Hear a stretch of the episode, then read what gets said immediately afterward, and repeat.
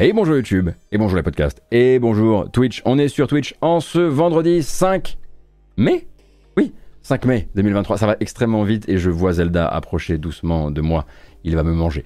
Euh, donc on va faire un tour de l'actualité du jeu vidéo de cette dernière semaine. Une actualité plutôt calme, à l'exception bien sûr d'un gros sujet qu'on va aborder un peu en long, en large et en travers.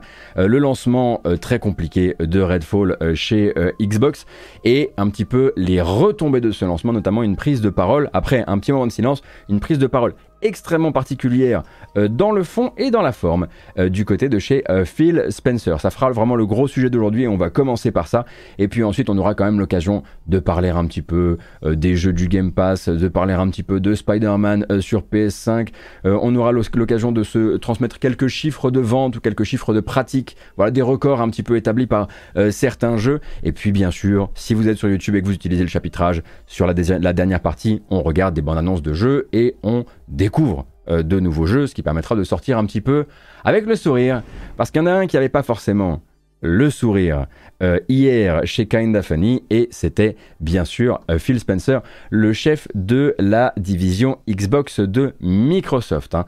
Alors ça a commencé par il n'y a rien de plus difficile pour moi que de décevoir la communauté Xbox. Euh, c'est avec une phrase quand même qui fleure bon le futur exercice de bullshit slash euh, langue de bois à venir que Phil Spencer donc a donné euh, une interview exclusive euh, sur la chaîne américaine Kinda Funny dans un programme dédié à l'univers Xbox. Alors ne soyez pas surpris, c'est vraiment de l'entertainment hein, comme format.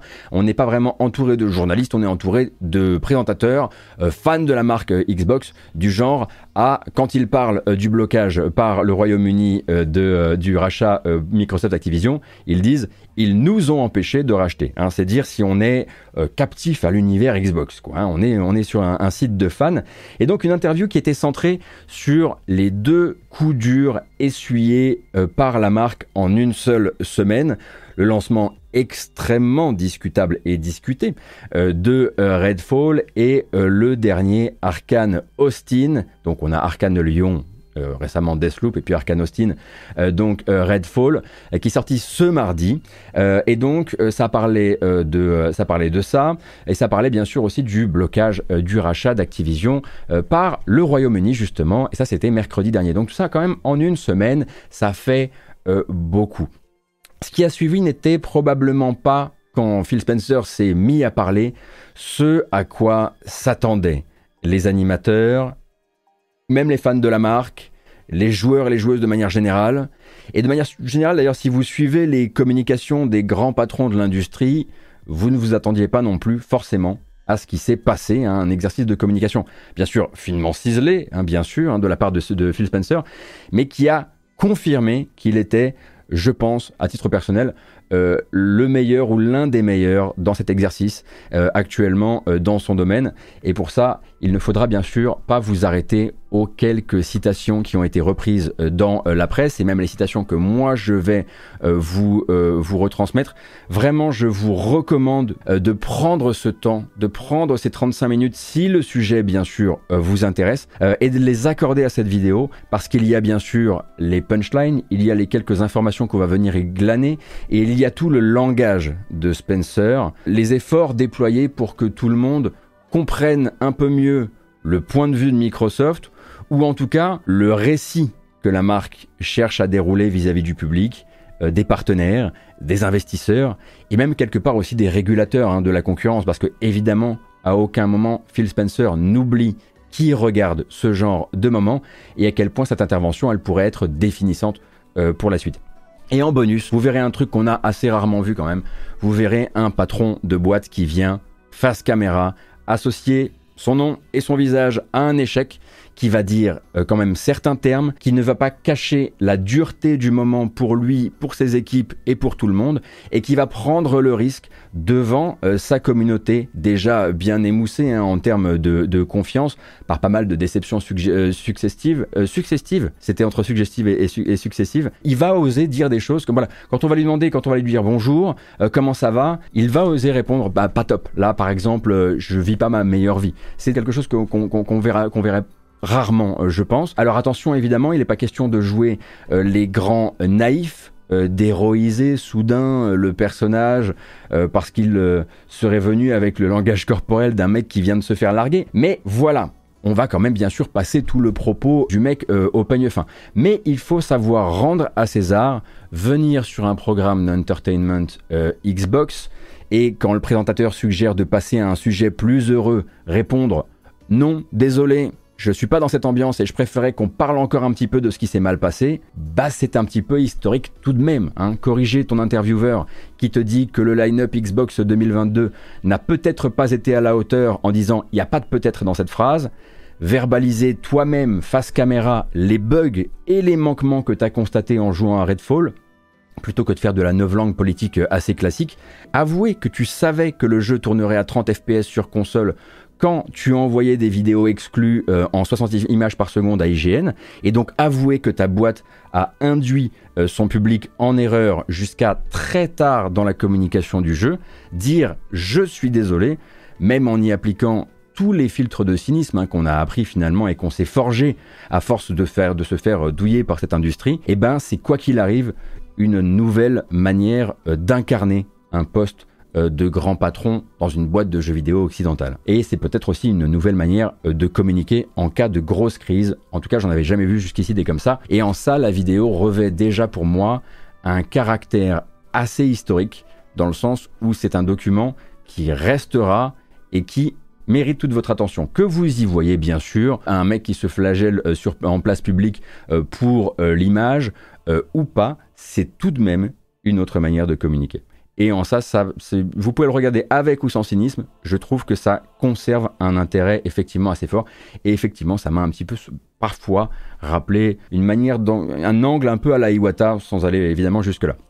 Maintenant, qu'est-ce que va nous dire euh, Phil Spencer quand on dépasse cet exercice de transparence, ou en tout cas, et qui reste un exercice extrêmement maîtrisé, bien sûr. Comme je le disais, c'est ciselé de bout en bout, il sait qu'il regarde et il sait ce qu'il fait.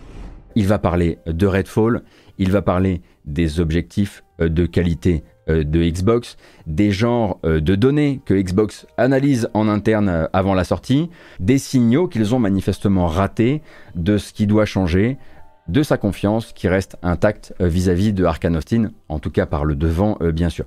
Il y a une chose qu'il ne fait pas en revanche, et c'est assez rare encore une fois pour être signalé, je l'ai déjà dit 1500 fois, c'est chercher des excuses au jeu ou discuter l'accueil critique du jeu. À aucun moment il ne va chercher à remettre en perspective les critiques. Et d'ailleurs, il n'y a pas un seul mot, il n'y a pas une seule phrase pour dire à un moment moi, il y a ça dans Redfall que j'aime bien et je trouve qu'on l'a pas suffisamment dit. Ce qui aurait été normalement la première phrase qu'aurait gardé dans sa poche un CEO euh, pour un moment euh, compliqué comme celui-ci. Bon, c'est un peu plus difficile effectivement quand non seulement les tests et la presse, mais la note du public euh, sont vraiment mauvaises. Hein. Là, effectivement, c'est un peu plus difficile de dire. Moi, je ne trouve pas si mal parce que tu passes effectivement pour quelqu'un qui manque un petit peu euh, d'exigence. On est donc déjà vis-à-vis du jeu dans l'après euh, pour Phil Spencer, mais pas forcément l'après que certains auraient espéré. Hein. Personnellement, je suis plutôt de l'avis de ceux qui disent que le truc, on va dire, sain à faire pour les équipes surtout, ce serait de laisser le jeu refroidir où il est, c'est-à-dire euh, pas bien haut, et de consacrer tout le temps euh, possible euh, à en tirer des leçons, à refondre les process de Microsoft vis-à-vis de ses studios et aller de l'avant fort de ces nouveaux enseignements, direction le prochain jeu pour Arkane Austin. Le truc, c'est qu'ils viennent de sortir un truc en très mauvais état général, et par là je veux dire l'aspect technique bien sûr, mais même derrière, au niveau du contenu, il y a des choses à faire, des choses qui pourraient être améliorées, même si j'ai peu de foi dans la, sauvabilité euh, de Redfall, et ils l'ont sorti à 80 hors Game Pass. Pour rappel, c'est le premier jeu Microsoft First Party à coûter non plus 70 euros chez nous, mais 80 euros en prix conseillé hors Game Pass. Et d'un point de vue consommateur, ils ne peuvent pas faire ça, ils ne peuvent pas laisser Redfall en arrière. En plus, ils s'étaient engagés, pour rappel, à du contenu post-sortie. Alors Spencer, il va promettre du mieux, évidemment, euh, de l'amélioration, bien sûr, qui ira au-delà de réparer l'intelligence artificielle ou de stabiliser euh, les soucis techniques du jeu. Il cite par exemple Sea of Thieves ou Grounded comme des preuves que Microsoft c'est euh, s'engager dans la durée euh, pour les jeux. Bon, là, il fait pas un très beau cadeau à, à, Sea of Thieves et Grounded parce que le lancement de Sea of Thieves, c'était peut-être un petit peu, ça manquait peut-être encore un petit peu de souffle et de, contenu, mais c'était pas un four. Et puis, bah, c'était pas le cas pour euh, Grounded non plus. Et évidemment, il cite pas les contre-exemples hein, sur l'engagement de Microsoft sur la durée. On n'a pas entendu parler d'Halo Infinite, par exemple. Mais voilà, il parle de Redfall comme d'un jeu qui peut en partie être sauvé. Bon ça il faut le regarder aussi comme je le disais par la lorgnette de ils avaient euh, complètement euh, promis avant la sortie, même si le jeu était très bon, euh, de sortir notamment deux nouveaux personnages jouables si je ne dis pas de bêtises. Donc il y a une feuille de route et cette feuille de route il faudra qu'elle soit respectée. La question c'est est-ce qu'ils iront au-delà du respect de sa feuille de route au prétexte que eh bien, c'est un grand brûlé et il faudrait euh, le euh, sortir de là. Quoi. Euh, en ce qui concerne le, la possibilité de sauver Redfall, à titre personnel, je l'ai déjà dit, je trouve que d'ailleurs Skill Up dans sa review l'exprime très très bien, j'y crois pas une seule seconde, mais bon, là effectivement, il y a un jeu qui a été vendu 80 balles à des gens et tu as voilà, un, devoir, un devoir consommateur, puis un devoir d'image aussi. À titre personnel, non seulement je crois pas à ça, mais je suis jamais vraiment satisfait, honnêtement, de voir une équipe descendre dans les limbes du soutien post-sortie sur un jeu pour lequel tout le monde est déjà euh, résigné. Hein. C'est la pire situation, en tout cas l'une des pires situations à mon avis dans laquelle tu peux te retrouver dans cette industrie. Mais en même temps, moi j'ai pas payé le jeu. Donc une fois de plus, je ne suis peut-être pas euh, la voix à entendre sur le sujet, en tout cas si on adopte vraiment une approche euh, consommateur des choses. On apprend en revanche que le sujet du 60, du 60 fps et celui donc des nombreux bugs, hein, il semblerait qu'il fasse euh, l'objet d'un coup de main euh, de développeurs issus de chez euh, Rare et The Coalition, qui auraient été alertés sur les problèmes du jeu un peu trop tard, c'est-à-dire dans les dernières semaines avant la sortie, et qui seraient donc en assistance avec Arkane Austin sur ce sujet-là, dans le but, voilà, de venir aider. Bah, le 60 FPS, c'est un arbre qui cache, enfin c'est l'un des arbres qui cache la forêt, mais c'est le premier qu'ils vont essayer d'abattre évidemment. Mais ce qui est intéressant, c'est que dans cette intervention soudaine d'autres studios, comme si on était finalement chez Ubisoft, c'est-à-dire dans un grand groupe qui finalement travaille maintenant de concert, ça retire un peu de, crédit, je trouve, à cette hypothèse qui est très discutée ces jours-ci, très discutée notamment par les fans de la marque ces jours-ci, une hypothèse selon laquelle euh, Bethesda serait encore très indépendant de Xbox, que l'intégration entre les deux entreprises ne serait pas tant faite que ça, et que ce n'est finalement pas à Xbox qu'il faudrait euh, imputer tout ça, qu'il ne serait grosso modo que lointain éditeur et que c'est Bethesda qui n'a pas fait ce qu'il fallait euh, vis-à-vis du projet. En ce moment, sur Internet, c'est un petit peu tous les ronds de jambes euh, possibles et imaginables pour ne pas impliquer Xbox et Phil Spencer. Et là, il y a Phil Spencer qui débarque et qui dit c'est moi, c'est tout ma faute. Donc forcément, les discussions sont un petit peu animées. Et le fait que soudain, on arrive à déclencher, quand il y a un vrai problème, euh, des gens de chez, de chez Rare et The Coalition euh, qui déboulent euh, pour filer un coup de main, ça soulève bien sûr cette question-là. Mais c'est pas quelque chose que il va beaucoup discuter, hein, Phil Spencer, durant cette interview chez Kinda Funny. Enfin, c'est assez rare, je trouve, qu'il rejette la faute sur plutôt Bethesda, même si on sent que ça arrive à un, ou deux moments tout de même. C'est une sorte de, c'est une sorte de d'entre-deux. Tout n'est pas toujours cohérent dans, les affirmations, je, trouve, de, Spencer. Parfois, on a l'impression qu'il protège Arkane, parfois, on sent qu'il les protège un peu moins et qu'ils se, se protègent eux-mêmes. C'est un exercice qui, quoi qu'il arrive, est très intéressant, mais quand même plutôt faillible dans le sens où je pense que s'il avait vraiment voulu pousser la réglette jusqu'au bout, et ça c'est un truc qu'on va voir, il aurait fallu plus mettre en avant le côté on va refondre les process. Et on va refondre les process, c'est plutôt une manière de dire, indépendamment de tout ce qu'on vient se dire, bien sûr qu'on a aussi une euh, responsabilité euh, dans cette histoire. Et il y a donc cette euh, réaffirmation de la volonté de laisser les équipes faire ce qu'elles veulent, et même si elles ne sont pas forcément réputées pour faire ce type de jeu. Alors ça nous évoque évidemment euh, euh Arkane Austin euh, avec euh, Redfall. On sent que c'est une phrase de l'interview qui est moins là pour dire personne n'a forcé Arkane à aller prendre un mur, c'était leur idée, parce que ça il le dit pas vraiment. Et quelque part ça, en fait on n'a aucune info claire sur, ce qui, sur qui voulait faire quoi et qui a forcé qui à faire quoi? Ce qu'on sait, c'est qu'a priori, euh, Bethesda, en tout cas, euh, voulait une composante multijoueur, mais il y a aussi une composante multijoueur euh, dans Deathloop. c'est juste que là, c'est beaucoup, beaucoup plus poussé et finalement beaucoup moins abouti dans Redfall. Mais je pense que cette phrase, c'est-à-dire laisser la liberté créative aux équipes, même si ça leur fait prendre des risques, bah, bah, parce que c'est pas leur spécialité et qu'elles veulent, qu'elles veulent sortir de leur zone de confort, je pense que c'est plus une manière de dire cet échec-là, ne nous empêchera pas de maintenir cette politique éditoriale pour la suite. Et d'ailleurs, il le dit, hein, après avoir euh, évoqué euh, Hi-Fi Rush, on sortira des jeux qui feront des bons scores et d'autres euh, qui se rateront. C'est d'ailleurs le propre de cette politique, il le dit, hein, le propre de cette politique, on va dire, est quelque part du rôle d'éditeur. Et il dit, si on n'est pas préparé à ça, on ne devrait pas travailler dans l'entertainment. Et là, on a aussi, de manière assez maladroite, un petit coup de coude à Sony, quand même, hein, une façon de dire. Euh, après, c'est aussi ça quand on prend des risques, quoi. Hein, meaning, euh, bah, quand on prend plus de risques, on ne se vautre plus. Euh, mais Spencer sait très bien que c'est pas exactement ce qui se passe. Sony prend des risques. Sony tue plein d'idées dans l'œuf quand il réalise qu'elle n'est pas au niveau, alors que Sony possède moins de studios que Xbox. Et Sony s'astreint à un minimum qualité est assez haut. Donc Redfall de son côté, c'est pas non plus le premier jeu à incarner les soucis de manque de curation euh, chez Microsoft et du manque d'une direction apportée par Xbox. Crackdown 3 avait déjà joué ce rôle-là, par exemple. La sortie de State of Decay 2, elle a joué, elle était, elle était censée jouer ce rôle-là, même si on pourrait dire, enfin, on pourrait trouver des, manières de ne pas exactement euh, associer ces, trucs-là. Et en fait, ces jeux-là auraient déjà pu servir de sonnette d'alarme et appeler Phil Spencer à promettre ce qu'il promettait hier, euh, que les méthodes euh, vont changer, que la manière de mesurer la pertinence et l'intérêt des projets et des concepts de projets doit évoluer, qu'il faut en gros un équilibre entre la liberté créative euh, complète et la fermeté d'une maison mère qui va quand même faire savoir de manière parfois un peu dure quand une idée ne va nulle part. Et ça, Redfall ne va pas l'incarner publiquement parce que c'est le premier gadin de Microsoft dans sa nouvelle forme, mais c'est parce que Microsoft sort d'une année très légère en 2022 que bon nombre de ses projets ont été repoussés ou annoncés beaucoup trop tôt. Fable, on pense à toi. Euh, que la confiance de la communauté est horriblement entamée et euh, qu'un jeu, par exemple, que Halo Infinite, euh, qui devait normalement s'étendre sur des années, est presque déjà de l'histoire ancienne dans la communauté Microsoft. Et donc, il y a aussi ce truc de pas mal de gens se demandent en ce moment à quoi sert la Xbox Series qu'ils ont dans leur salon. Et c'est pour ça que Redfall est en train là de servir d'exemple à une nouvelle manière de faire, mais on n'oubliera pas, il faut pas non plus oublier, quand on regarde cet exercice de communication là, que par le passé, ce truc-là est déjà arrivé.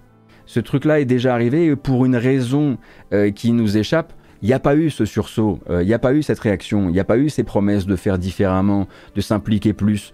On était encore dans la grande promesse qui devait être quelque part aussi un appôt à développeurs à, se laisser racheter, qui était chez nous, on vous laissera faire ce que vous voulez et on restera, comme ils disent, hands off le plus longtemps possible. Et là, ils sont en train de réaliser qu'il va falloir ranger ce appôt dans sa poche et dire stop en fait parce que en fait c'est une très mauvaise idée de, faire euh, ces choses euh, comme ça quoi. Il y a quand même un discours que je trouve un peu simpliste euh, à propos de Redfall.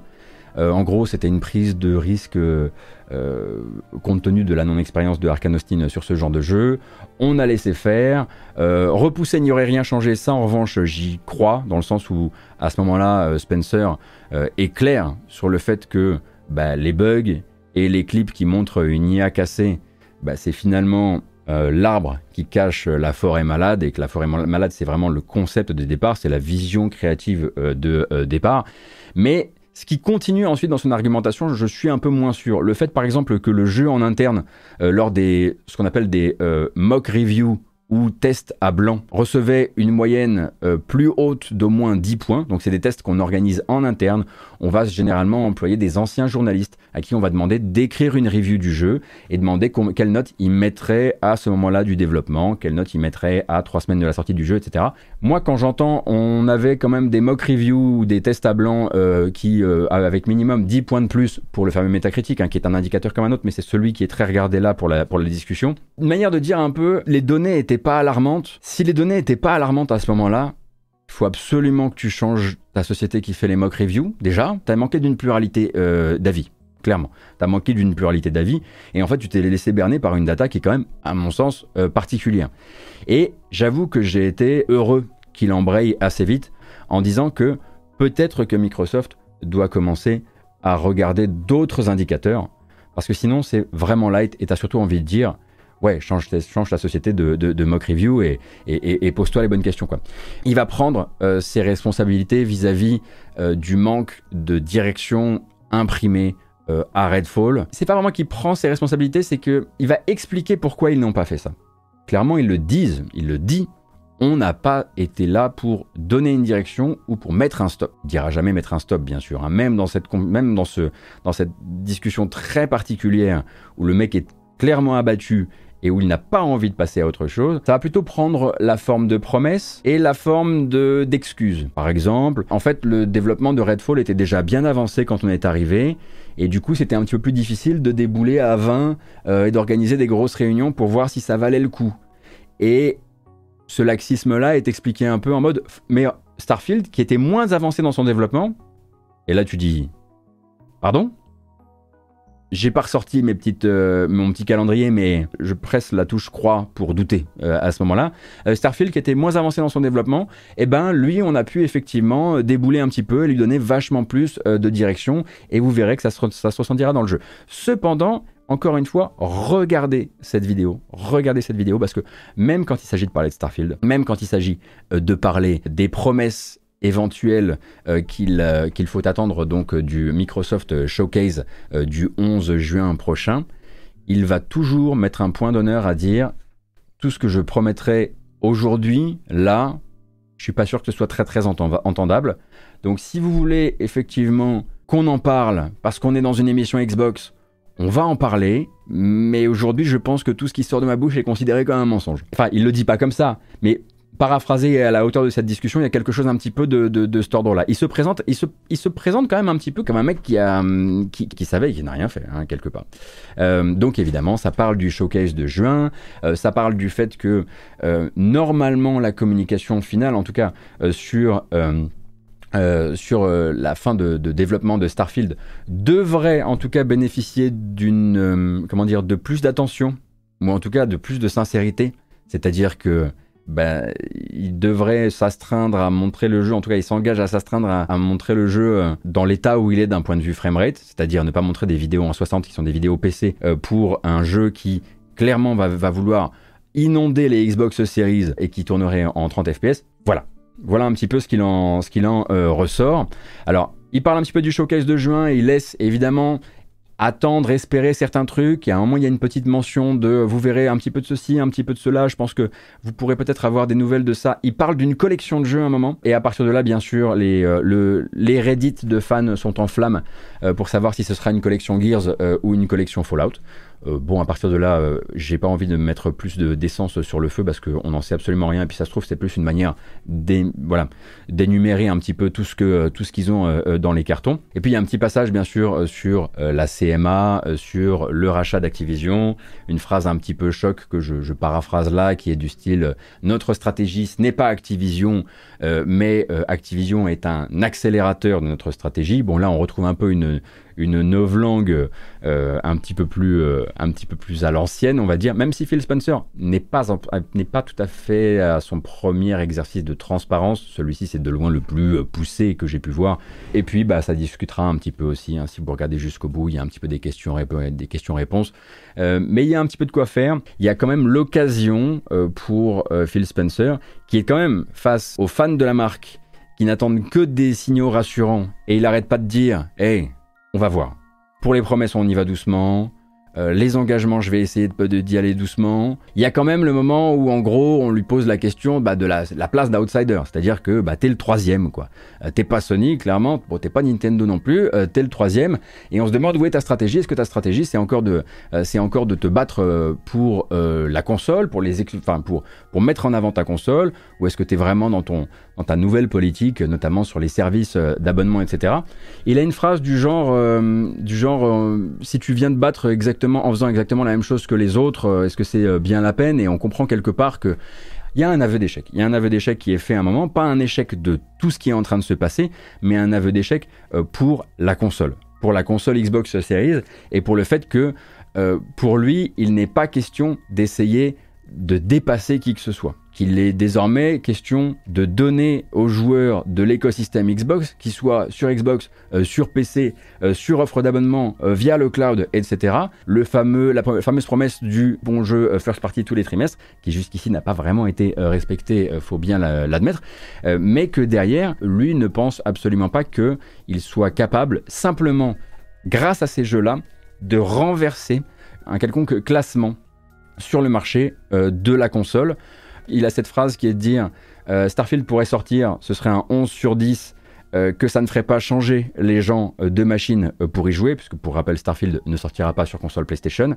Et quelque part, en gros, lui est plutôt en train de dire Écoutez, ce qui s'est passé, c'est qu'en fait, on a perdu la pire, là c'est de la paraphrase, hein. on a perdu la pire génération à perdre, c'est-à-dire la génération Xbox One, c'est-à-dire la génération pendant laquelle les gens ont fait énormément de leur catalogue, euh, catalogue de jeux dématérialisés sur PS4 et qu'il est beaucoup plus difficile de faire quitter les gens un écosystème dans lequel ils possèdent déjà énormément de jeux. Ça, c'est le constat que lui décide de faire, euh, on va dire, euh, d'un point de vue public, qui justement se discute et est déjà en train d'être discuté par les gens qui disent oui, mais la Wii U, par exemple. Alors, le dématérialisé et les catalogues dématérialisés à l'époque de la Wii U et maintenant, c'est pas exactement la même chose. Le, le, constat d'échec qu'il fait, il est aussi assez cuisant parce que c'est quand même euh, au niveau des boutiques, euh, des boutiques de jeux en ligne, c'est quand même eux qui ont commencé. Et quand ça a vraiment fini par décoller, c'est-à-dire avec la génération PS4, eh ben c'est là où ils se sont plantés euh, effectivement le plus fort.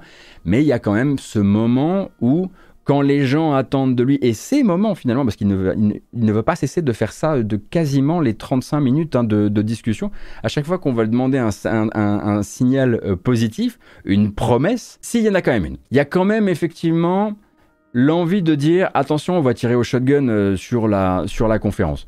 C'est pas attention, c'est que des dingueries, euh, c'est pas c'est que des jeux que vous avez jamais vus, mais c'est on va tirer au shotgun. Et le problème c'est que je les ai déjà vus faire ça. J'ai l'impression qu'à chaque fois, c'est on tire des annonces au shotgun chez Microsoft, et puis ensuite on attend. Et puis ensuite les jeux ne sont pas là, et puis on n'a plus de nouvelles, et puis on comprend qu'ils ont été annoncés trop tôt, etc. J'ai peur que cette manière de faire, euh, ce soit aussi une manière de faire des grands temps de communication, et puis ensuite des, des moments de sécheresse, quoi. En fait, il fait un autre pas de côté sur un autre élément important lié, c'est la génération où les gens se sont fait leur liste d'amis en ligne. C'est vrai que c'est un truc avec lequel, euh, duquel toi et moi on a déjà discuté, Cassim, quand t'étais passé, euh, bah, les deux fois où t'es passé dans, l'émission, la pression de je vais jouer là où sont mes amis, je vais jouer où est déjà mon écosystème de, euh, joueurs, de joueurs multijoueurs. Et là-dessus, il y avait effectivement une victoire qui, a été assez forte durant l'époque durant l'époque PS4. Ouais. Ce qui va m'intéresser vraiment maintenant, on pourrait regarder toute cette intervention comme un truc qui vient donner la première impulsion à une nouvelle manière de communiquer. C'est ça en fait. Euh, parce que de la transparence, en vérité, Xbox n'en manque pas. Ils ont plein de formats qui sont dédiés, euh, qui sont dédiés à ça.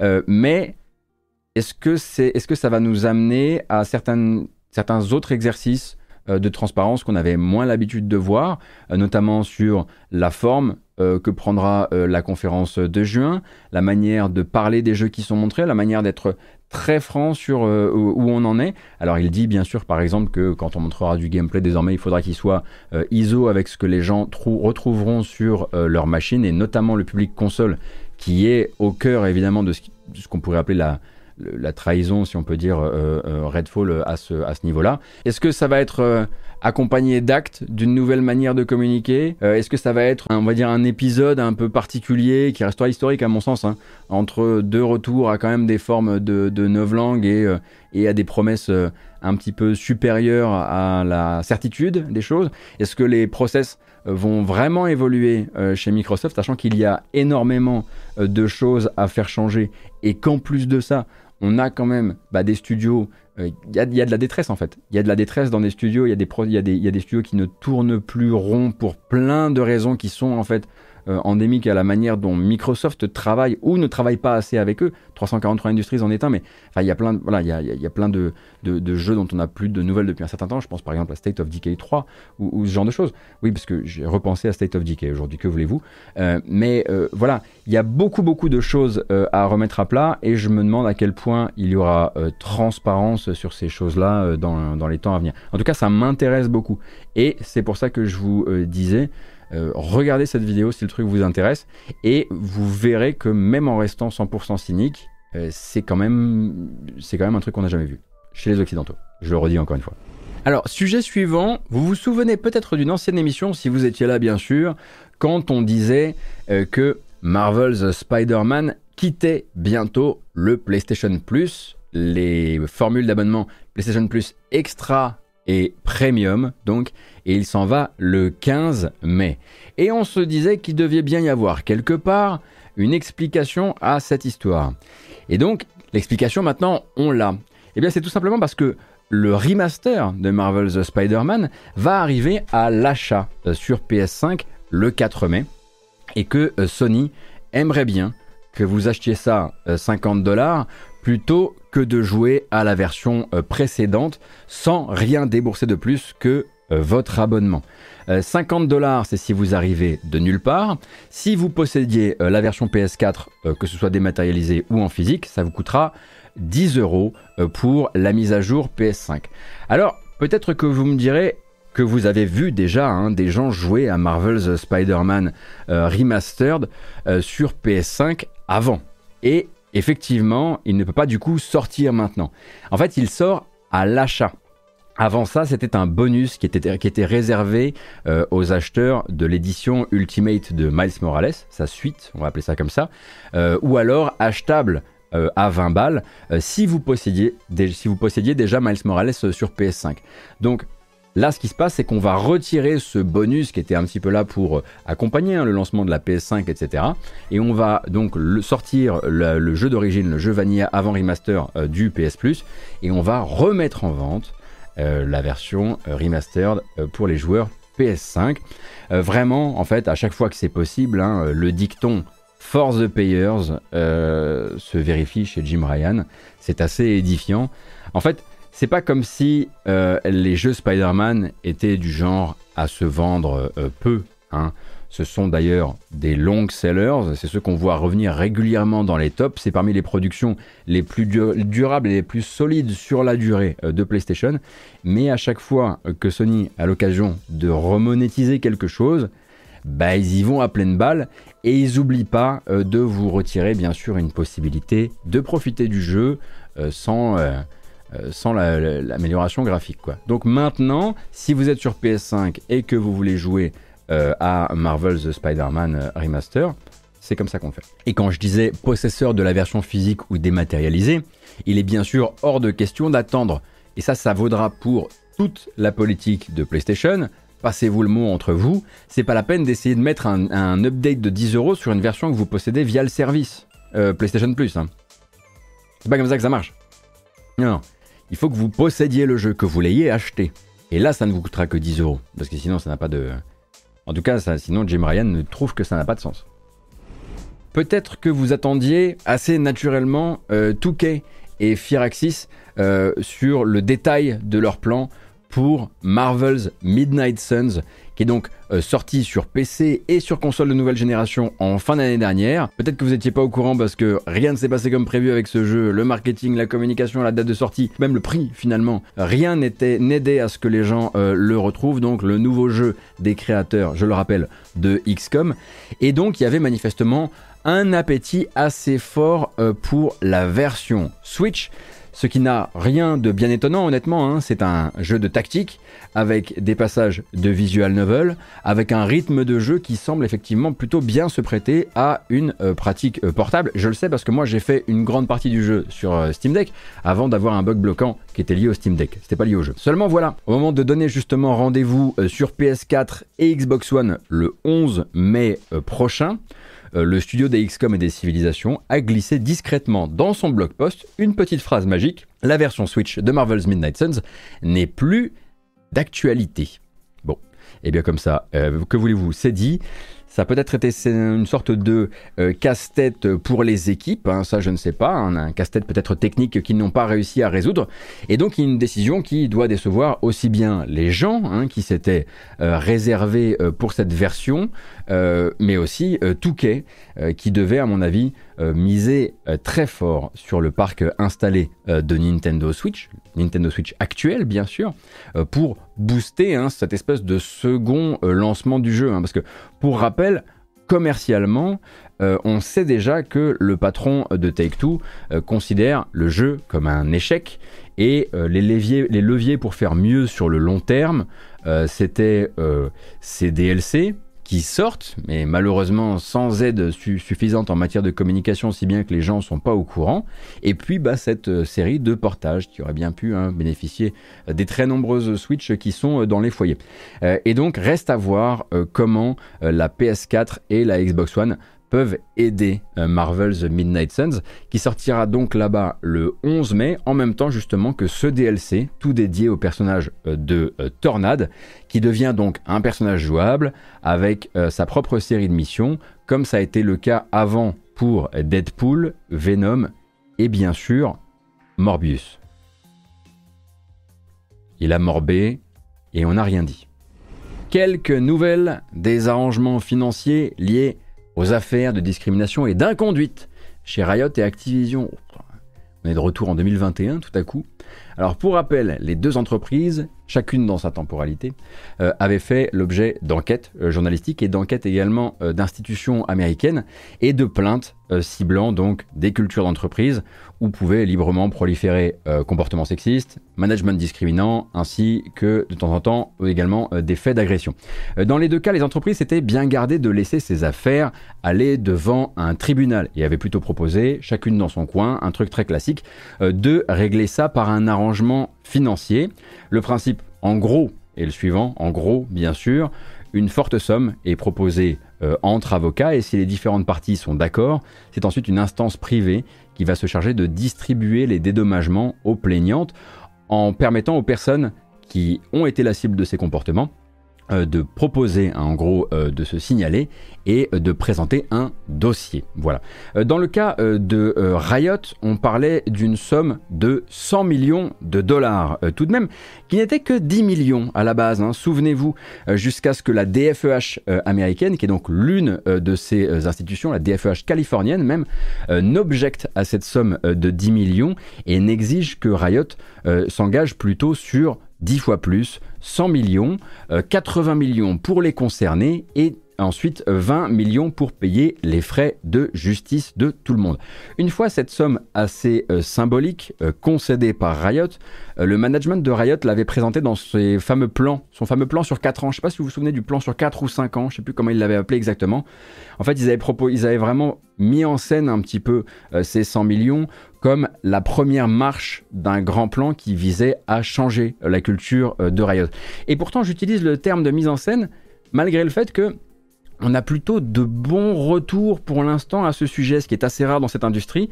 Euh, donc, euh, ça semble vraiment faire l'objet d'une attention sur le long terme, puisque Riot a donc déjà changé bon nombre de ses processus internes, accéléré plus qu'aucun autre éditeur occidental la diversification de son staff par l'intermédiaire euh, du recrutement, et notamment du recrutement de beaucoup de personnes qui étaient restées en contrat externe et qui ne demandaient qu'à rentrer dans l'entreprise, euh, et confier également euh, l'audit de ces disparités salariales à un cabinet privé lui aussi. Privé, on l'espère bien sûr, et indépendant également. de manière plus générale, Riot n'a pas vraiment cherché à enterrer le sujet à la première occasion venue, ce qui donne des premiers retours, Bon, et bien sûr, l'important, ça va être la multiplicité des retours et des voix sur le sujet. Ça donne euh, des premiers retours plutôt positifs qui ont été formulés par euh, des développeuses et des artistes euh, au sein de l'entreprise, avec une, confiance qui semble se reconstruire. En tout cas, c'est ce qui filtre ces derniers temps. Mais quand même, on a désormais les chiffres de cet arrangement, et ce sont plus de 1500 femmes employées ou ex-employées de Riot entre 2014 et aujourd'hui en CDI ou en contrat externe justement, qui se sont manifestés et ont pu obtenir des dédommagements après étude de leur dossier.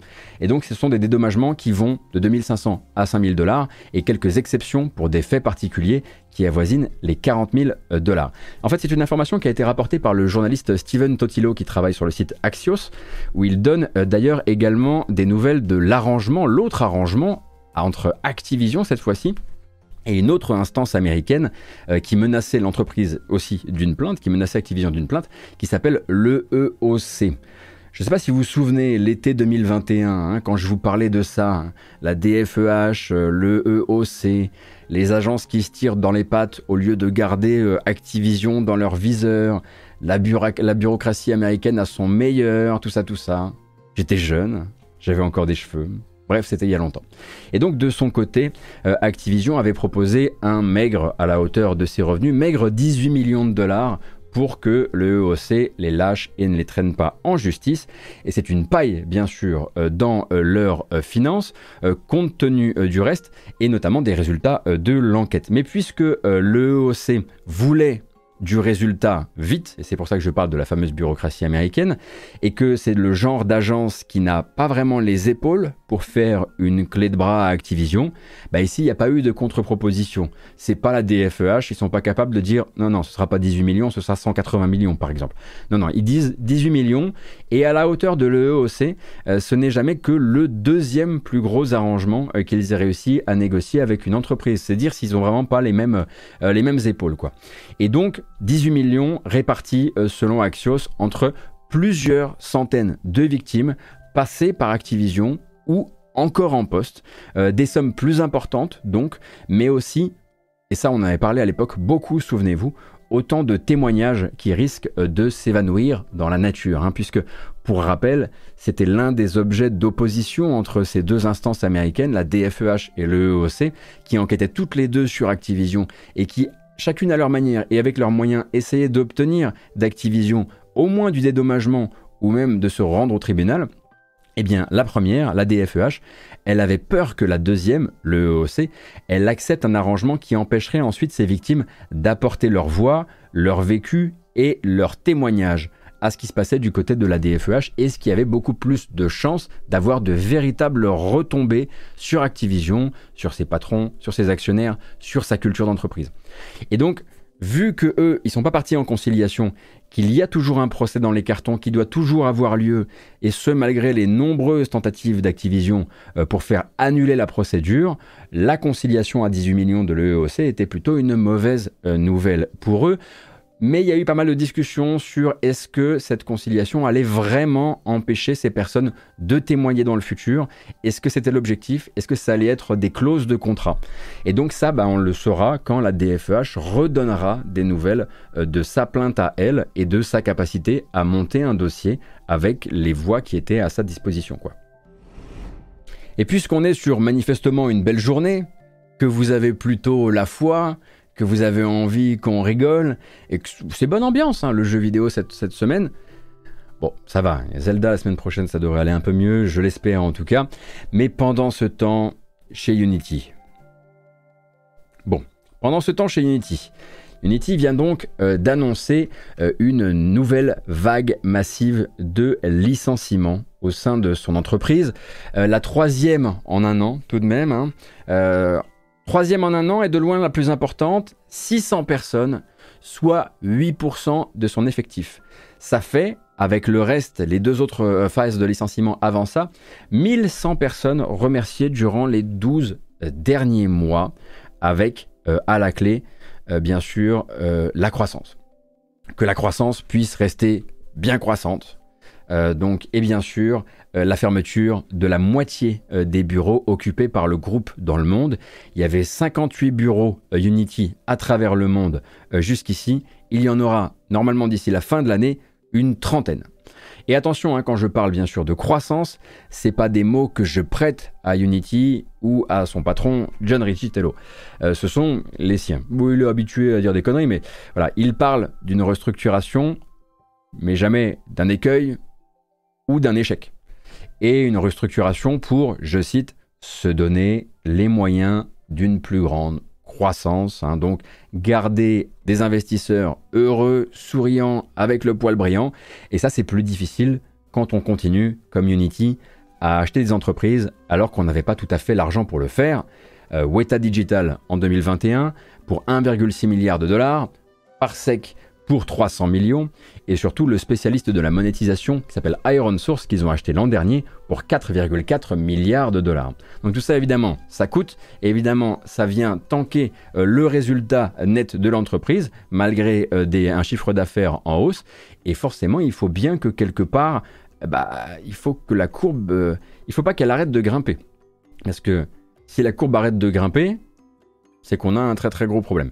Il faut du carburant pour la machine, et quand il n'y a plus de thunes pour euh, servir de carburant, bah, on va jeter plutôt les gens dans la machine. Quoi.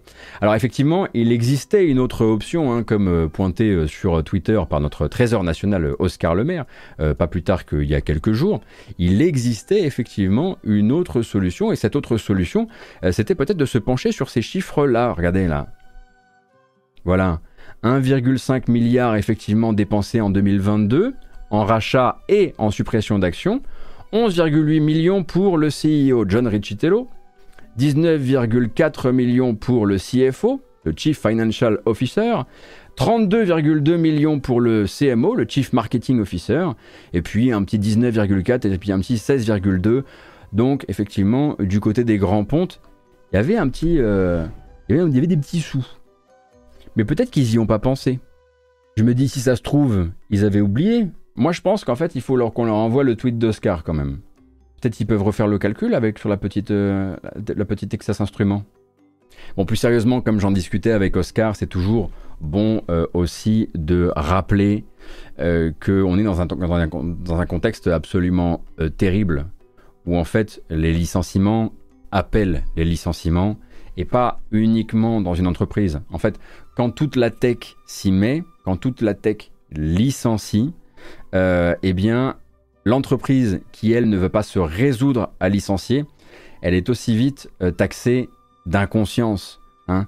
Elle est inconsciente vis-à-vis d'une sorte de, menace fantôme intimée par les marchés et par les licenciements qu'on voit tout autour, et une, menace fantôme qui nécessiterait euh, d'optimiser justement ses coûts pour ne pas prendre un mur. On ne sait pas où il est. Est-ce qu'il est dans la pièce avec nous? Non, mais tout le monde est en train de licencier, donc on devrait être en train de faire pareil. Donc pour garder la confiance des actionnaires et donc pour garder la thune des actionnaires, c'est un peu le sketch du bah pourquoi tu cours? Parce que bah tu cours. Sauf que là c'est avec des riches et à la fin il y a des gens qui perdent leur emploi quoi. Donc euh, Unity est vraiment en train de se tailler une, image absolument euh, délirante, même à la hauteur du secteur. Euh, euh, et, l'année dernière, quand on entendait encore John Riccitello, qui me semble hein, avait été du genre à dire non, non, non, mais là, le rachat, le rachat à 1,2 milliard, euh, ou je sais plus combien, à 4,4 milliards, ça fera pas de licenciement, ça. Bon. Franchement, je peux pas vous laisser dans un état pareil. Vous avez vu la tronche de l'émission? Non, mais c'est pas. Non. C'est, je vous laisse pas dans cet état-là, c'est hors de question. Les enfants, approchez-vous, asseyez-vous autour du feu et laissez Papigotose, vous parlez d'un animal mythique, d'une créature de conte et de légende, le Dahu moderne. J'ai nommé le ruissellement. Il est là. Un peu. Monolith Software, donc la filiale de Nintendo derrière la série euh, des euh, Xenoblade Chronicles, et donc une petite main également aidante sur Zelda Tears of the Kingdom, a annoncé cette semaine une remise au goût du jour de sa grille salariale qui ne remplacera pas les augmentations annuelles, mais qui, viendra s'y ajouter. Tous les salaires de l'entreprise ont été augmentés. Alors, selon Monolith Soft, pour s'aligner sur l'inflation, et c'est pas du luxe, puisque pour rappel, l'inflation japonaise a atteint en début d'année, en janvier, son plus haut point depuis 41 ans. Donc bon, ruissellement, euh, ce serait surtout, euh, voilà, c'était surtout pour faire plaisir aux gens qui se sont jetés sur Xenoblade Chronicles 3 euh, et ses DLC et qui puissent kiffer un peu et se dire que leur argent est parti au bon endroit. Mais c'est au final, on ne peut plus normal et aligné aussi avec ce que l'entreprise, ce dont l'entreprise a besoin. bon, je vous dis c'est normal de s'adapter à l'inflation. Mais par exemple, L'augmentation de 10% chez Ubisoft Paris, inflation ou pas, euh, on leur a gentiment expliqué qu'ils pouvaient s'asseoir dessus. Eh oui. Mais Yves Guillemot, il me répondrait certainement que s'il avait des studios au Japon, bah, il ferait de même. Il la ferait l'augmentation parce que les enjeux sont pas les mêmes, surtout quand tu es patron d'entreprise. Pour rappel, les grandes entreprises historiques du jeu vidéo japonais payaient déjà assez mal et font en ce moment face à une concurrence extrêmement forte des éditeurs et développeurs de jeux mobiles qui paient mieux, alors que historiquement, bon ben voilà, le jeu vidéo c'était pas très bien payé au Japon, mais surtout des entreprises chinoises euh, qui installent des avant-postes de développement au Japon, qui vont euh, débaucher euh, du vétéran et inonder ces nouvelles positions au Japon d'oseille pour proposer des meilleures conditions de travail. C'est pour ça en fait que Monolith Soft n'est finalement que le dernier studio japonais d'une longue série à s'être adapté. Sega s'est adapté sur, euh, sur tous ses bureaux japonais. Bandai Namco s'est adapté également sur tous ses bureaux japonais. Square Enix également. Et je ne cite que ces trois-là. Et ici, en fait, le développeur des Xenoblade euh, va donner un indicateur un petit peu global des choses. Pour un salaire d'entrée, de début de carrière chez eux, c'est plus 22% avec la nouvelle grille salariale. Ça semble beaucoup. Faut se dire qu'en comparaison, par exemple, Square Enix avait dit 27, et Sega avait dit 30. Mais on est quand même dans cet ordre d'idée, quoi. Donc en fait, on se remet un petit peu quand même au goût du jour, comme je disais, dans, les nouvelles normalités, histoire de ne pas se laisser dépasser, de ne pas perdre... Euh, on va appeler ça des talents, bien sûr, euh, des compétences, euh, de l'historique, tant, et, tant et tant de choses qui sont vraiment très très valorisées dans cette industrie. Au moment, bien sûr, où il s'agit de ne pas se faire, euh, les faire piquer. Sinon, avant, c'est valorisé le, moins possible. C'est le cas de Capcom également. Hein. Tom Seyer, tu poses la question sur le chat. Euh, euh, il y a, voilà, ils sont beaucoup, beaucoup de studios japonais et d'éditeurs japonais à avoir déjà réagi vis-à-vis de ça. Donc voilà, c'était pas exactement une histoire de ruissellement dans sa forme la plus parfaite, mais c'est mieux qu'une nouvelle news sur des licenciements. Et je me suis dit que j'allais plutôt du coup garder ça pour la, pour la fin. Quoi. Quelques brèves, rapidement. Euh, le film euh, Super Mario euh, dépasse le milliard au box-office. Voilà. Arrêtez d'aller le voir cinq fois, s'il vous plaît. Laissez-le se reposer maintenant. C'est un très beau chiffre, et effectivement, c'est un, symbole assez fort. Au niveau des ventes de jeux, Jedi Survivor, malgré le lancement extrêmement compliqué d'un point de vue technique, dont on avait pu parler la semaine dernière, se vend bien. Alors, en boîte, au, Royaume-Uni, sachant que le marché boîte au Royaume-Uni est une espèce de euh, tube à essai des premiers jours euh, d'un jeu vidéo, euh, mais évidemment le marché en boîte, bah, c'est quand même en recul vis-à-vis du dématérialisé. En boîte au Royaume-Uni, donc, c'est déjà le deuxième meilleur lancement de l'année, devant Resident Evil 4, mais bien sûr derrière Hogwarts Legacy. Chez Games Industry, on a le journaliste Christopher Dring, qui est un habitué de l'analyse des chiffres, qui, donne un petit peu de, de perspective vis-à-vis euh, de ce lancement, notamment euh, sur le marché du physique, euh, puisque on a pas mal changé en fait de ratio physique dématérialisé entre Jedi Survivor et le jeu précédent, donc Jedi Fallen Order. C'est mieux de le dire avant, de vous dire que Jedi Survivor a fait moins 35% de ventes en physique euh, par rapport à euh, Fallen Order. Euh, cependant, il faut prendre en compte le fait que bah, le Covid, entre-temps, a énormément accéléré la montée du dématérialisé. Et puis, l'air de rien, le prix boutique est tout de même, en tout cas pour la version console, 10 livres plus cher que pour le jeu précédent.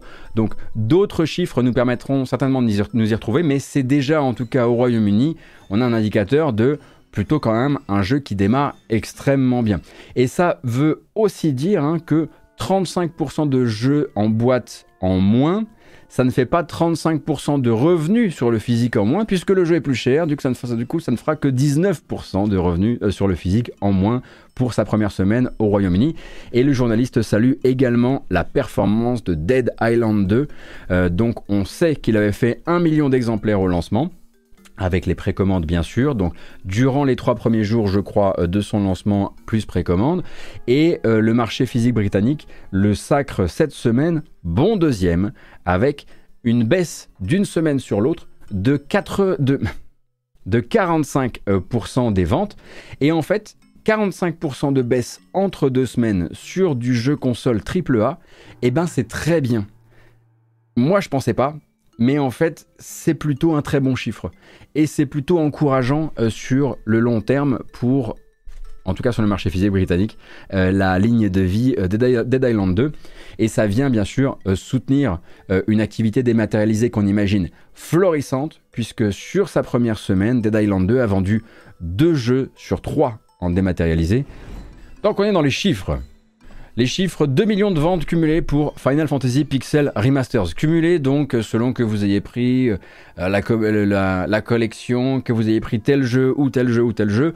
En tout, ça fait 2 millions. Arrêtez Arrêtez ça Retournez voir le film Mario. Non, c'est pas ça. Je, je, sais plus quoi vous dire. Bon, 2 millions, c'est quand même... Euh, voilà. Pour du back catalogue, parfois très bien revisité, et on le rappelle quand même avec beaucoup de travail, notamment sur la, le, quality of life, on va dire ça comme ça, ainsi que les musiques euh, bien sûr. mais c'est quand même effectivement Square Enix qui doit être plutôt satisfait. Et 1 million, le fameux Milli pour Chia pas de vente, évidemment, pour Chia, mais de euh, joueurs et joueuses atteints. Donc le jeu du studio français Awaseb aura tout de même réussi un joli petit coup durant ses six premières semaines euh, d'existence, grâce évidemment au concours absolument central du PlayStation Plus, dans lequel le jeu est sorti en jour 1. Mais se dire que cette euh, production, qui en plus d'un point de vue technique assume son aspect parfois extrêmement modeste, développée par 12 personnes et qui est effectivement euh, euh, qui, n'est pas partout et tout le temps sur les standards nécessaires du jeu en monde ouvert, mais qui brûle d'un charme merveilleux, eh grâce au PlayStation Plus, a pu donc atteindre un million de personnes. Et ça, c'est quand même euh, très très cool. Et j'espère que dans le studio à Waseb, on a bu un coup à la santé de ce succès, parce que je pense que ça le mérite amplement. Et quel génie voilà, que, et qu'on a payé bien sûr euh, une bière ou autre chose à la personne qui a réussi à, faire mettre le jeu dans le PS Plus en jour 1, en espérant bien sûr que le deal commercial derrière ait été à la hauteur. Et tant que nous y sommes, euh, sachez également dans notre organisation doucement de ce qui est le Faux E3. Le Faux E3 pour nous commencera très officiellement euh, avec le, euh, la soirée d'ouverture du Summer Game Fest, mais deux jours avant ou un jour avant, on aura déjà le, la conférence du Guerilla Collective. En revanche, si vous avez vraiment envie de tout faire, le 1er juin, ce sera le MetaQuest Gaming Showcase, donc le rendez-vous donné par Meta. Généralement, c'est pas un rendez-vous auquel on a vraiment envie d'aller, mais là, pour le coup, on fera peut-être quand même un effort pour voir les prochains jeux euh, du euh, MetaQuest, donc euh, les prochains jeux réalité virtuelle. Les bandes annonces. Écoutez, allons-y. Qu'est-ce qu'on a comme bande annonce à regarder? Aujourd'hui, on en a quelques-unes et on va commencer par un jeu qui vient de sortir et c'est un jeu mobile. De temps en temps, pourquoi pas hein, se, faire un petit, se faire un petit plaisir comme ça. C'est surtout que c'est une série de jeux que j'aime beaucoup. En l'occurrence, c'est les What the. Vous avez connu What the Golf, vous avez connu What the Bat, jouable en réalité virtuelle. Maintenant,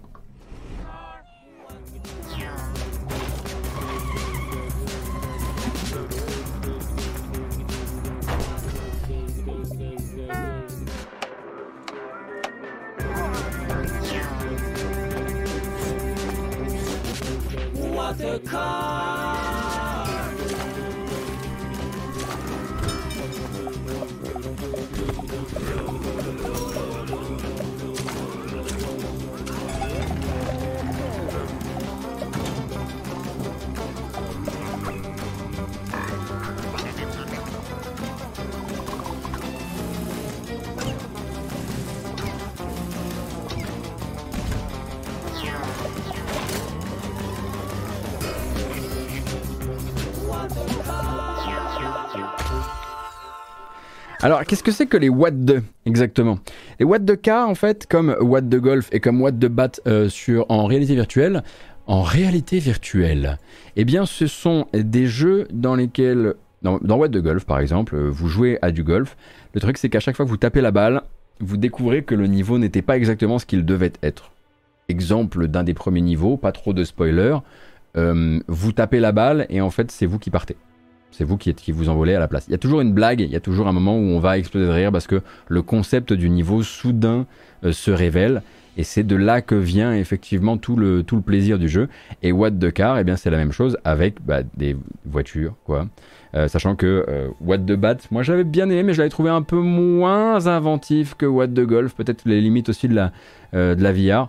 Bref. On a également une date désormais pour un jeu que je vous ai suffisamment montré en bande-annonce, donc cette fois-ci on va le zapper, c'est euh, Planet of Lana. Planet of Lana qui désormais est calé au 23 mai. Est-ce qu'il s'était déjà calé? Est-ce que je dis une bêtise? Est-ce que je me répète? En tout cas, rappelez-vous que c'est un jeu de mai euh, également. Et de justement des jeux de mai, j'en ai plein à vous montrer en commençant par l'arrivée en accès anticipé à partir du 17 mai de Starship Troopers Extermination, Kezako, c'est un FPS par les développeurs de Squad qui arrive en accès anticipé sur Steam. Et ça donne, bah, du, coup, ça, du coup, ça donne ça quoi.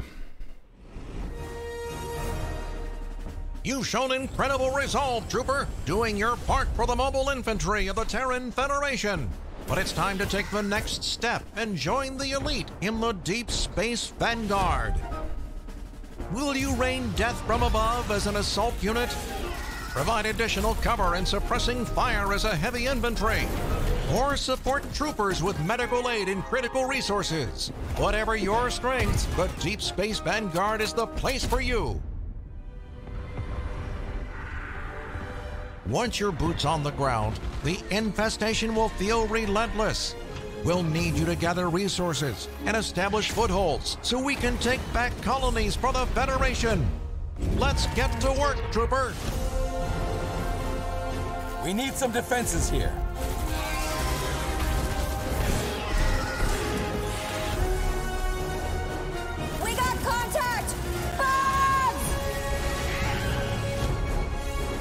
And remember, the only good bug is a dead bug. Enfin, effectivement, un jeu vidéo sans... Ah Enfin, un jeu vidéo sans politique. Et ça, ça fait plaisir. Donc, je le disais, Starship Troopers Extermination par les développeurs de Squad. Effectivement, d'un point de vue visuel, c'est pas incroyable, mais si vous appréciez Squad, peut-être que déjà vous, verriez un petit peu, vous imaginez un petit peu ce qu'ils peuvent euh, développer autour de tout ça. J'ai vu la question posée sur le chat tout à l'heure, est-ce que c'est du solo? Non, c'est pas du solo. C'est de la coopération, pas à 4, pas à 5, pas à 6. Bon, c'est à 16. Voilà. 16. La suite, c'est le 23 mai sur euh, console de salon, sur Switch et sur PC. C'est déjà la prochaine League of Legends Story. hein. On a vu Mage Seeker sortir il y a quelques jours. Et donc un autre studio qui vous propose donc un autre style de jeu, on va dire, plutôt typé 1D, utilisant l'univers euh, de euh, LOL et il s'appelle donc Convergence. Convergence, je le disais le 23 mai. Ça a l'air toujours assez cool Convergence hein, et je dis ça, je m'en fous euh, royalement de l'univers de, de LOL. I'm not here to hurt you. I'm you. From the future. I'm here to investigate something in the past. So Zahn is in trouble right now? If you would just listen, we'll be keeping the city safe from a devastating future. Well, if it isn't the boy who shattered time. There is a war coming. I don't know what happens in the future. But it's not up to you to fix the world all by yourself. He's been coming back to the past over and over again, trying to fix something in our timeline. We've all got him, Echo. The first fight you have to beat is with yourself. This isn't over. Not yet.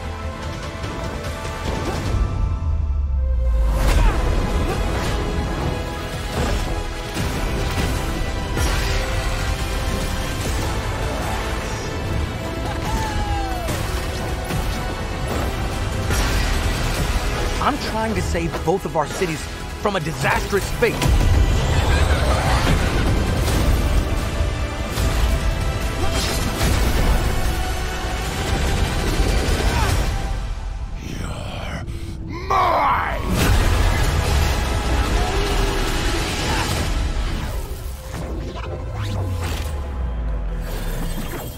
C'est donc Convergence euh, League of Legends Stories sorti le 23 mai prochain dans quelques semaines. Et vous l'aurez compris c'est du c'est de la plateforme c'est de l'action ainsi bien sûr que de la euh, on va influer sur le temps. On va y avoir du voyage temporel ou en tout cas on va utiliser le temps euh, à son avantage dans le jeu. Ça sera pour le 23 mai et le 30 mai ce sera déjà le retour du studio que vous ne connaissez pas mais que vous devriez connaître. Ils sont français ils s'appellent La Poule Noire et leur précédent, jeu- leur précédent jeu s'appelle Bok Bok à Boulzac. Euh, Celui-ci s'appelle To Hell with the Ugly et donc euh, c'est en français plutôt une adaptation de Et on tuera tous les affreux. Euh, ça arrive donc, je le disais, le 30 mai avec une DA absolument dinguissime, éditée chez Arte. Du coup, je préfère vous rappeler que je travaille aussi parfois avec Arte. Pas avec les gens qui développent des, qui éditent des jeux chez Arte, mais ça m'arrive de, voilà, je préfère être toujours transparent avec les gens qui sont pas forcément au courant. I wanted to go out. I guess I'm sentimental.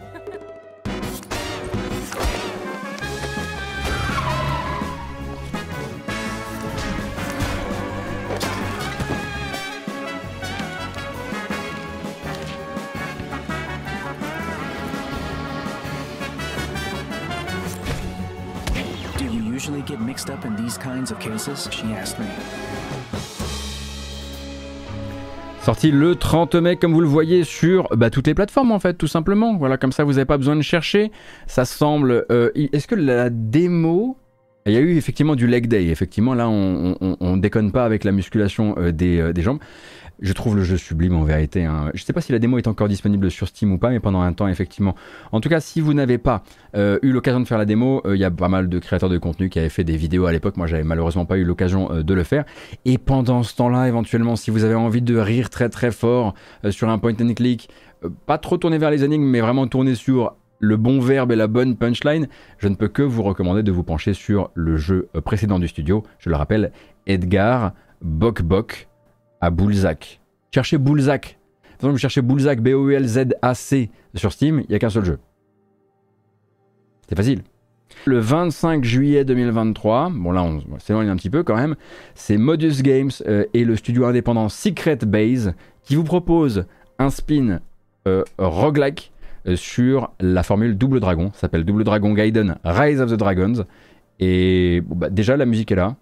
Et je pense que ça peut être pas mal. hein. Man it up. Je suis curieux.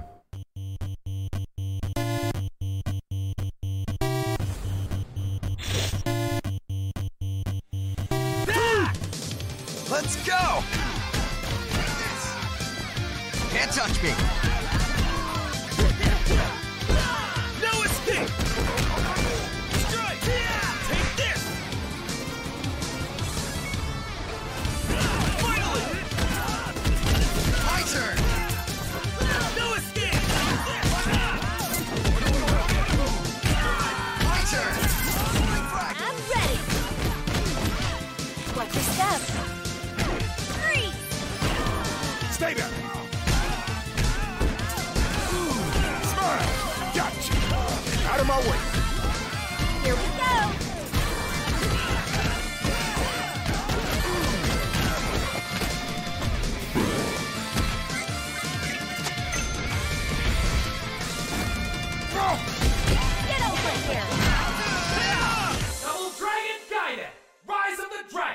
Bah, il a tout dit du coup. Il crie un peu fort, mais il a tout dit. Double Dragon Gaiden, Eyes of the Dragons. Et donc ça sort le 25 juillet prochain, pour rappel, donc avec un spin roguelike sur la, ou roguelite, on verra, euh, sur la formule de manière générale.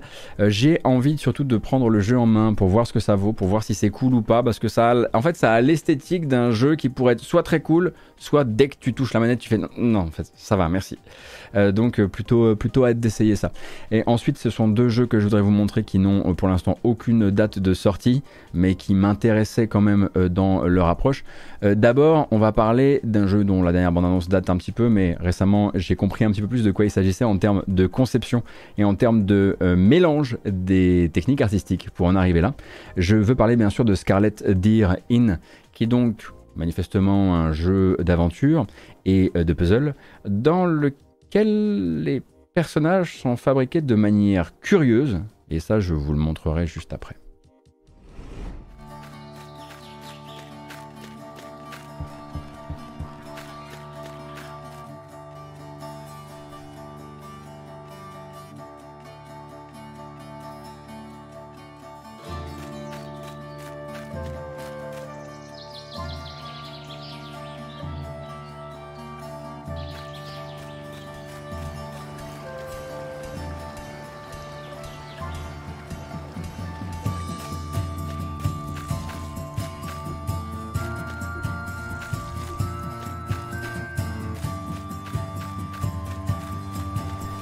Alors, pour information, cette vidéo a un certain âge maintenant, hein, ce qui fait que vous n'y voyez pas beaucoup euh, de euh, gameplay, où on ne sait pas encore, exactement ce qu'on y fera. C'était vraiment une vidéo qui a été produite à l'époque où, c'est bon, le jeu avait sa DA, avait ses animations, avait euh, sa base. On va dire, on est encore très très loin de la sortie, et surtout, il n'y a pas encore de date, comme je disais, et voilà. Regardez-moi ces zinzous qui se sont dit tout simplement, bah oui, bah on va les faire comme ça les personnages. Pourquoi on les dessinerait?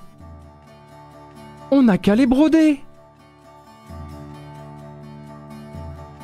Donc pour les gens euh, qui nous écoutent en podcast, les sprites du jeu et les animations du jeu sont réalisés eh en prenant en photo des broderies, tout simplement. Euh, voilà, différentes étapes d'animation des différents personnages brodés et ensuite euh, animés. Comme l'ancien logo de la, de la bamboche, effectivement. Pourquoi? Parce que, très probablement, euh, parce que, comme les gens qui font des jeux en papier ou, des maquettes, etc. Si j'avais quelque chose à dire, euh, malheureusement, euh, sur le sur le, rendu final de Scarlet Deer In, si si, si j'admire énormément la démarche, je dirais que dans ceux que j'ai vus faire ça jusqu'ici, généralement on ressentait un petit peu plus tout le travail derrière. Et là, au final, je ressens pas intégralement tout ce qui s'est passé derrière. Euh, Papetura, par exemple, est un jeu en papier, ça se voit. Hein, ça se, on voit que c'est des photos de sculptures en papier qui ont été utilisées pour faire les. Voilà, on sent un travail de fou.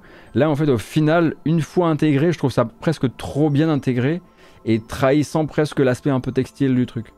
Bon, on verra hein, si ça se trouve. Euh, Il y aura. euh, il y aura d'autres occasions, il y aura d'autres moments dans le jeu où ce sera euh, un petit peu plus, euh, plus clair pour tout le monde. Et puisque je sais qu'on a euh, au moins un fan dans le chat de cette série, je suis au plaisir ou au regret de vous annoncer qu'une licence que vous ne voyez pas forcément revenir allait refaire son apparition bientôt. On va voir si vous arrivez à le deviner tout seul. Voilà. Pas de date hein, pour le moment, mais évidemment, grosse licence de jeux vidéo.